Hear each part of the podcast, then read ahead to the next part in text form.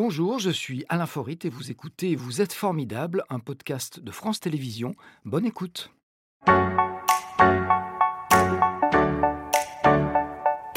Fred Radix. Bonjour Alain. Bonjour Monsieur Fred, toujours aussi grand. si vous, je vous en prie. Faut-il le rappeler, vous êtes en plein de choses. hein. Comédien, musicien, clown. On vous appelle le siffleur du nom d'un spectacle qui a tourné dans tout le pays avec un immense succès. Vous êtes en effet passé maître dans l'art du sifflet, on l'appelle comme ça. C'est un art qui remonte à combien de temps d'ailleurs? Oula, c'est- de la, de la nuit des temps. Il se dirait que les hommes de Cro-Magnon dans les grottes eh bien, sifflaient leurs compagnes avec des nouvelles parures de, de- de peau de mammouth. Et, et autour du feu, on aurait entendu un premier, J'imagine qu'on en a des traces dans des grottes. euh, bien sûr, des peintures rupestres, bien sûr. Alors cet art que vous avez remis au goût du jour, vous allez nous en dévoiler, j'espère bien, quelques secrets. Euh, mais nous allons revenir tout de suite sur votre parcours.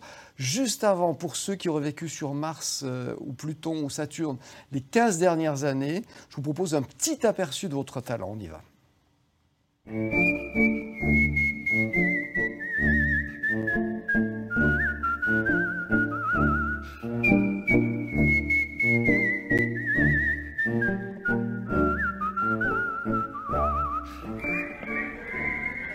Oula, attendez, oula, oula, oula. Merci. Mettons les choses au clair euh, pour la soirée. En ce qui concerne le sifflet ce soir, je fais le job. hein, voilà. Non, non, mais bel enthousiasme.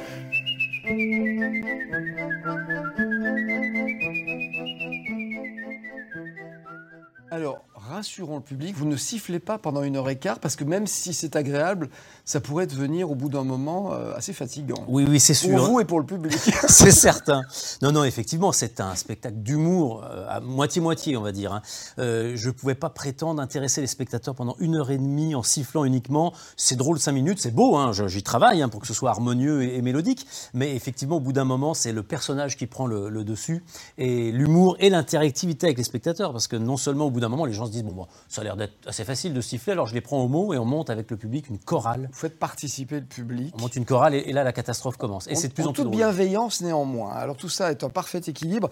On va revenir donc sur votre parcours. Il a commencé ici. Alors c'est une ville qu'on connaît un petit peu puisqu'on y a nos studios. C'est bien sûr Lyon. Bien sûr. Vous êtes originaire de Lyon. Euh, Est-ce que vous pouvez nous raconter cette ville en sifflet? Oula, alors attends, une évocation de Lyon en sifflet. Alors je pourrais faire.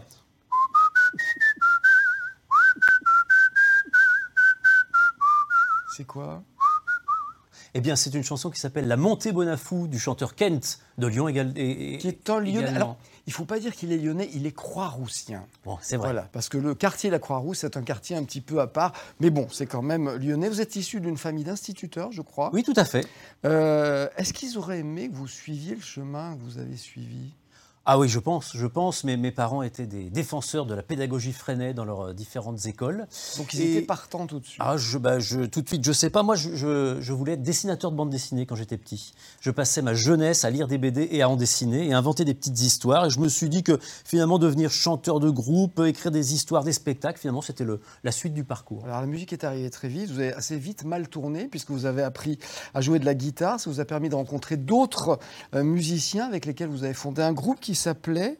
Alors c'était pas encore les Beatles, Non, c'était... les manches cailloux, ça s'appelait. Voilà, les Manches Cailloux, tout est dans le nom ou pas? Ah, tout est dans le nom. Comment dire C'était Début euh, difficile Ouais, des débuts un peu difficiles. Non, non, c'était une bonne équipe comme ça. Le nom des Manches Cailloux, c'était au début une bande plus qu'un un groupe de musique. Et puis finalement, euh, on était accompagnés. On était à la fois des musiciens, mais on avait quand même une, une équipe de, de copains qui ne jouaient pas de musique, mais qui se costumaient selon le thème des chansons. Donc on était une bonne quinzaine quand même. Donc une âme d'artiste, c'est évident, une formation en art plastique euh, et donc la création de cette compagnie. Vous faites tout dans le groupe, auteur, compositeur, comédien. Ça dure 12 ans avec 6 créations et je crois 600 représentations dans une douzaine de pays. On peut parler de succès là.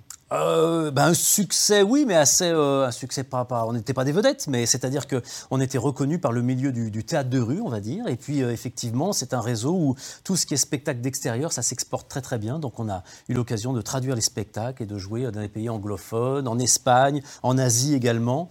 Oui, c'était une, une belle époque. On peut dire que c'est- c'est une des meilleures écoles, le théâtre de rue? Ben, Ben, je- oui, oui, je peux, je peux le dire. Ben oui, forcément, parce qu'une fois qu'on est allé dans la rue, qu'on a joué avec toutes les contraintes, On peut tout faire. qui peuvent être euh, météorologiques, qui peut être un enfant qui pleure, un chien qui passe là où on est censé jouer, des travaux qui attaquent à l'heure du spectacle. Bon, une fois qu'on on arrive à tenir le public quand même et à le garder, bon, ben, je pense qu'on est prêt à tout. On peut survivre à tout. Donc vous savez tout faire, clown, jonglage, accordéon. Il vous manque le sifflet. Ben voilà, ben ça y est. Et alors comment il est arrivé le sifflet? Comment ben- est-ce que vous l'avez appris et où? Ben, le sifflet, non, voilà, en, en théâtre de rue, on mélangeait les disciplines, autant la musique, l'humour, le, jo- le jonglage, vous l'avez dit. Mais je pense que pendant des années de tournée, à conduire des camions, justement, à se relayer au volant, moi j'écoutais de la musique et je sifflotais. Je me rappelle un de mes, mes camarades qui dit Mais Fred, c'est toi qui siffles ou c'est dans la radio qu'on entend Donc je me suis retourné, je dis Qu'est-ce qui se passe flatteur. C'était flatteur. Donc apparemment, j'avais un joli sifflet. Et puis, ça faisait des années qu'on me le disait dans les couloirs, dans les loges. On me disait, Fred, avec un sifflet, un talent pareil, il faut que tu en fasses quelque chose. Et puis, j'ai pas trouvé euh, bah, le personnage, le bon moment. Je voulais pas faire une heure et demie de concert de sifflet, justement. Et un jour, j'ai trouvé ce personnage en queue de pie, nœud papillon, un peu coincé, et siffler avec donc cet instrument du quotidien que tout le monde pratique euh, en prenant sa douche ou en bricolant, mais de la musique dite savante qu'est la musique classique. Ça a fait un mélange qui était à la fois euh, euh, musicalement joli, mais au niveau du personnage, de ce que je pouvais raconter, le décalage était intéressant, et c'est comme ça que ça a commencé. Il a un nom ce personnage ou pas? Non, ça s'appelle le siffleur, tout simplement, en toute modestie, le siffleur. Euh, et puis les gens pensent que c'est moi, mais après, quand ils me rencontrent dans la vie, ils se rendent compte que je suis moins, euh, moins pince sans rire, moins désagréable que mon personnage. Alors donc on voit, on voit un extrait de ce spectacle qui s'appelle Le siffleur, une heure et quart à peu près, on l'a dit, de l'humour, du sifflet et le public qui est ravi parce que vous le faites participer, parce que c'est drôlissime. Euh, parmi les grands artistes du sifflet, il y a une femme, est-ce que c'est elle qui vous a inspiré? C'était Micheline Dax. Non, non, mais c'est fou. Micheline Dax, c'est-à-dire que on, on- souvent on me fait référence à des siffleurs internationaux. Il y a Toots Stillmans qui était un super jazzman qui sifflait. Il y a eu Roger Whittaker qui était un chanteur de country. Donc il y a beaucoup d'hommes siffleurs euh, connus hein, internationalement. Mais on a la chance d'avoir la plus grande siffleuse connue. euh, elle est française, c'est Micheline Dax.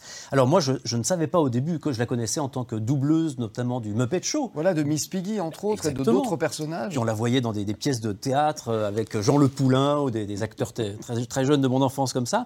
Et quand je me suis rendu compte qu'elle avait été siffleuse au début de sa carrière et qu'ensuite elle est revenue au sifflet, je me suis dit, bah, c'est un modèle incroyable. Très beau modèle. C'est un art de l'imitation, le sifflet? De l'imitation, bah, on va dire que non, c'est un art musical. hein. C'est comme n'importe quel instrument de musique. Il faut avoir l'oreille parce que c'est pas évident de siffler juste. Et puis, euh, comme n'importe quel instrument de musique, il faut faire ses gammes, ses, ses heures de travail pour progresser et Et- tenir surtout une heure et demie sur scène. Il y a des airs qui ont été composés pour le sifflet parce que c'est un instrument à part entière. Eh ben, il se dit que le personnage de Papageno dans La flûte enchantée de Mozart, il y a cinq notes qui sont sifflées aujourd'hui avec une flûte de pan, mais qu'au départ c'était un siffleur qui les sifflait. Et d'ailleurs, quand on lit la correspondance entre Mozart et son père, c'est le père de Mozart qui lui, qui lui, qui lui a l'in- l'influence sur un musicien, violoniste, mais aussi siffleur pour une prochaine pièce. Donc on se dit que peut-être que le premier Papageno était un vrai siffleur. Vous savez siffler le chant des oiseaux? Euh, un petit peu. J'y j'y travaille dans le spectacle. Il y a une petite séquence là-dessus.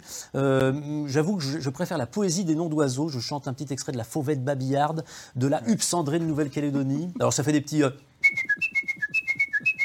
ou des... Oh, c'est très beau. C'est joli ça, un petit Il y a roucoulement de la sub- subtilité. Hein, voilà. non, c'est très beau. Euh, comment est-ce qu'on fait pour bien siffler? Euh, Est-ce que tout vient de l'oreille? Alors principalement, ça c'est sûr que quelqu'un qui chante faux, malheureusement, il va siffler faux. Euh, donc il faut avoir l'oreille musicale pour avoir euh, essayé de, de reproduire la, la bonne note, la juste note. Et ensuite, comment on travaille son sifflet C'est vraiment en se musclant le, le visage. hein, je m'en suis rendu compte en essayant. Parce qu'au début, c'était une blague, moi, mon petit, mon petit spectacle qui durait 20 minutes. Je faisais des levées de rideau. Mais au bout de 20 minutes, je peux vous dire que euh, j'avais la mâchoire en, en Oui, Il faut être catastrophe. entraîné. Voilà, donc finalement, en m'entraînant, par exemple, je, je siffle la marche turque, une musique qui va à toute vitesse, avec des. Etc. Ça, je ne l'ai pas eu tout de suite. Donc pendant un été de tournée, j'avais préparé une petite bande son en conduisant mon camion toujours. Et je- au début, je la travaillais très doucement. Et on gagne en vitesse. Et alors on gagne en vitesse jour après jour par l'entraînement. Et donc c'est pour ça que je compare ça à n'importe quel instrument de musique, même si c'est bien un instrument de musique qu'on peut apprendre tout seul parce qu'il n'y a pas de cours, il n'y a pas de professeur, il n'y a pas d'école de siffleur. Votre plus grand succès, je crois que c'est quand même le siffleur, 600 représentations à peu près. Oui, on va fêter bientôt la 625e. Ça fait 7 ans qu'il tourne. C'est grâce à ce spectacle que j'ai joué à, bah, un peu partout en France, à l'Olympia à Paris, à Bobino, à la Salle Wagram et aussi à Taïwan, au Québec, en Espagne. Donc oui, oui, on peut dire que c'est c'est vous n'êtes pas arrêté là, il y a un autre spectacle qui tourne aussi en ce moment. Allez, je vais quand même donner des dates du siffleur parce qu'il y en a bientôt. Le 10 décembre, c'est très vite là, c'est à Divonne-les-Bains dans l'Ain. Ensuite, en le 21 janvier à C'est dans la Loire. Le 4 février, c'est à Laravoir, c'est en Savoie. Et on va citer aussi à Kroll en Isère, c'est le 8 avril. Et il y a un autre spectacle qui s'appelle La Claque, dont on va voir quelques images. Cette fois, vous racontez l'histoire d'un chef de claque, un chef de claque. Et les claques, en fait, c'est des gens qui étaient chargés d'applaudir dans un spectacle pour entraîner le public. C'est ça. Et donc, on faisait d'échecs des succès. Exactement. Les, les, chefs de claque étaient, étaient, payés par les directeurs pour faire les succès. Et avant, il y a eu une autre époque où il y avait les, la clique, qui eux, ils étaient payés pour euh, descendre les spectacles. Donc je suis parti d'un fait historique. En 1850, il y avait des chefs de claque, notamment à l'Opéra de Paris, qui avaient sous leur direction une quarantaine de claqueurs, mais alors qui ne faisaient pas qu'applaudir. Hein. Ils huaient selon les moments où certains personnages, ils lançaient les rires, euh, et puis euh, quelquefois les, dames sortaient leurs mouchoirs pour essuyer les, les chaudes larmes que quelques magnifiques chansons d'amour euh, auraient provoquées chez. Alors, et donc je suis parti de cette histoire voilà, pour raconter ma propre histoire. Je suis accompagné sur scène par deux, deux comédiens musiciens, et nous, ce qu'on raconte, c'est l'histoire d'un chef de claque qui se retrouve à deux heures d'une grande première sans ses claqueurs et il va devoir former les spectateurs pour avoir l'art du bon applaudissement. c'est panique à bord. Et le, la claque, euh, à partir donc, du 14 décembre, c'est à Villefontaine, en Isère. Ensuite, le 22 janvier à Saint-Maurice, l'exil Isère encore. À Montélimar, le 1er mars. Le 2 mars à Tournon. Le 9 mars à Châtillon, puis Sassenage-Remy. C'est un vrai succès, ça tourne en ce moment. Il y a un autre spectacle qui s'appelait Bac à sable, mais là vous êtes metteur en scène et auteur, mais pas participant. C'est ça exactement, c'était entre le siffleur et la claque. J'ai créé une petite récréation d'extérieur. Ça s'appelle Bac à sable, c'est euh, un spectacle pour parents et enfants. Mais les, Bac B-A-C-H, hein, on, revient à la musique évidemment. Bien sûr. Il y a un piano à queue et les spectateurs sont installés autour avec leurs enfants. Les parents écoutent euh, une sélection des variations Goldberg de Jean-Sébastien Bach et les enfants viennent jouer au sable. Euh, le problème c'est au début du spectacle, il n'y a pas de sable. Et la musique part et le sable coule dessous le piano.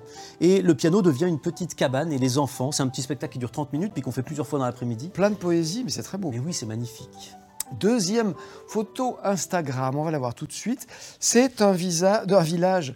Alors je ne sais jamais si c'est la Loire ou le Rhône, pardonnez-moi. C'est la Loire. Voilà, et c'est Saint-Julien-Mont-la-Molette. Voilà, vous êtes installé là-bas.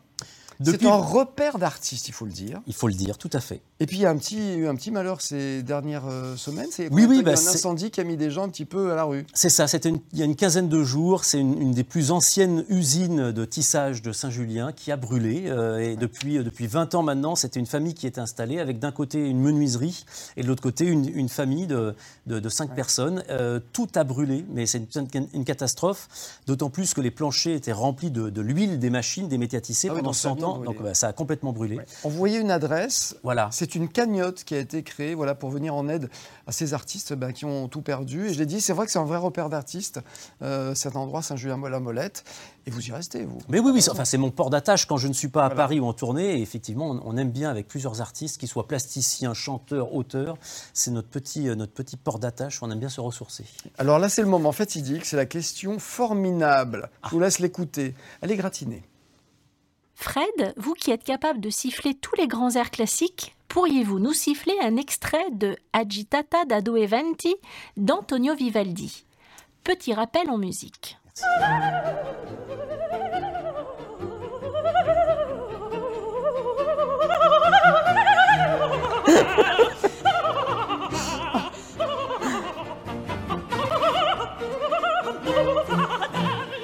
Alors c'est notre petit cadeau, c'est Cécilia Bartoli.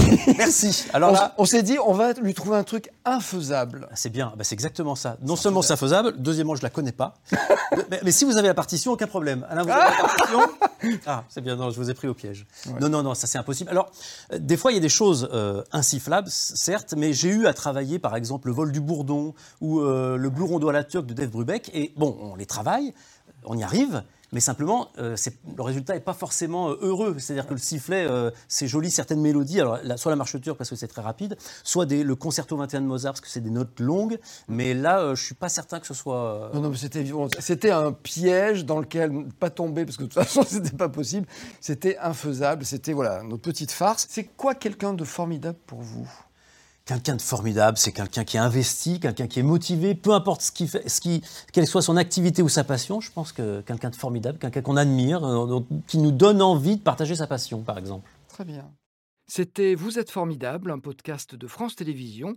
S'il vous a plu, n'hésitez pas à vous abonner. Vous pouvez également retrouver les replays de l'émission en vidéo sur France.tv.